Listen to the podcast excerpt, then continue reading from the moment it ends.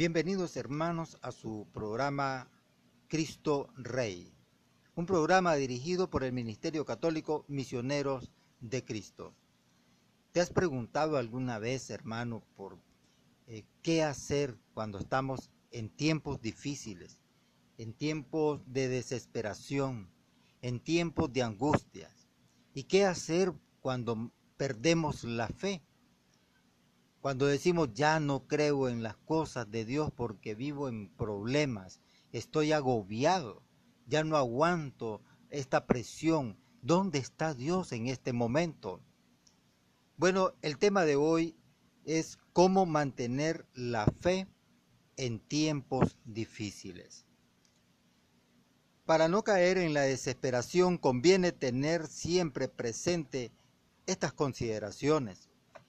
Las dificultades, las enfermedades y problemas no deben impedirnos captar la presencia amorosa de Dios. Cuando vemos como otros sufren o tal vez padecemos en carne propia la tragedia del terrorismo, los desastres naturales, la crisis económica y demás dificultades de la vida, tal vez sentimos que Dios nos ha olvidado que estaba mirando hacia otra parte cuando algo malo nos sucedió. Pero no, hermano, no es así. Dios no se desatiende ni nos abandona nunca, aunque a veces así nos lo parece. Para no caer en la desesperación de la desesperanza, sino mantener la fe cuando sufrimos, conviene tener siempre presente estos cuatro consideraciones.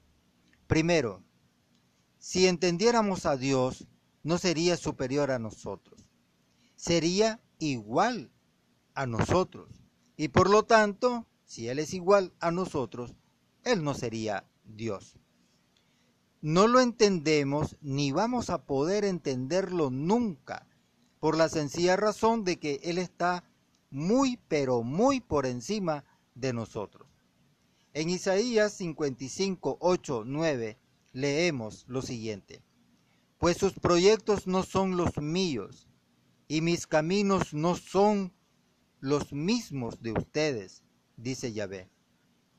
Así como el cielo está muy alto por encima de la tierra, así también mis caminos se elevan por encima de sus caminos, y mis proyectos son muy superiores a los de ustedes. Eso dice Isaías 55, 8 y 9. ¿Por qué permite entonces Él? ¿Por qué lo permite? Porque lo ve todo pensando en ayudarnos a alcanzar la santidad. Porque nos ama tanto que quiere que podamos pasar con Él en la eternidad.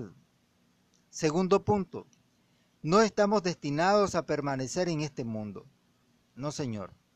Si este mundo fuera todo lo que hay, entonces sí que podríamos enojarnos con Dios por no asegurarse de que la pasemos aquí de maravilla, pero no es así.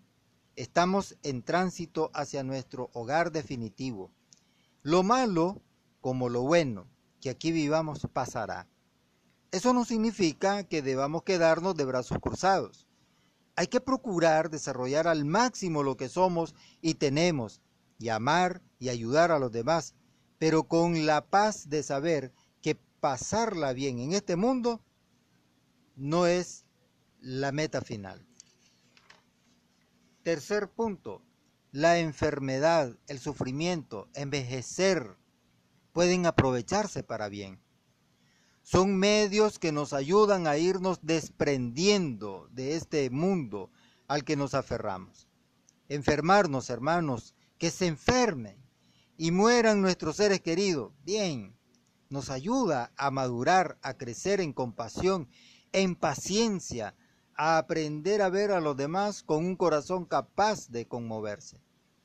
También cabe mencionar que incontables obras de ayuda y asistencia social han surgido gracias a que una persona aprovechó su experiencia de dolor para hacer un bien a quienes padecen lo mismo que ella padecía. Jesús nos salvó a través de su sufrimiento y de su muerte. Si unimos nuestros sufrimientos al suyo, adquieren sentido redentor, podemos aprovecharlos para ofrecérselos, por su amor, para bien de los demás y por nuestra propia santificación. El cuarto punto. Paralelamente a lo malo, siempre hay algo bueno.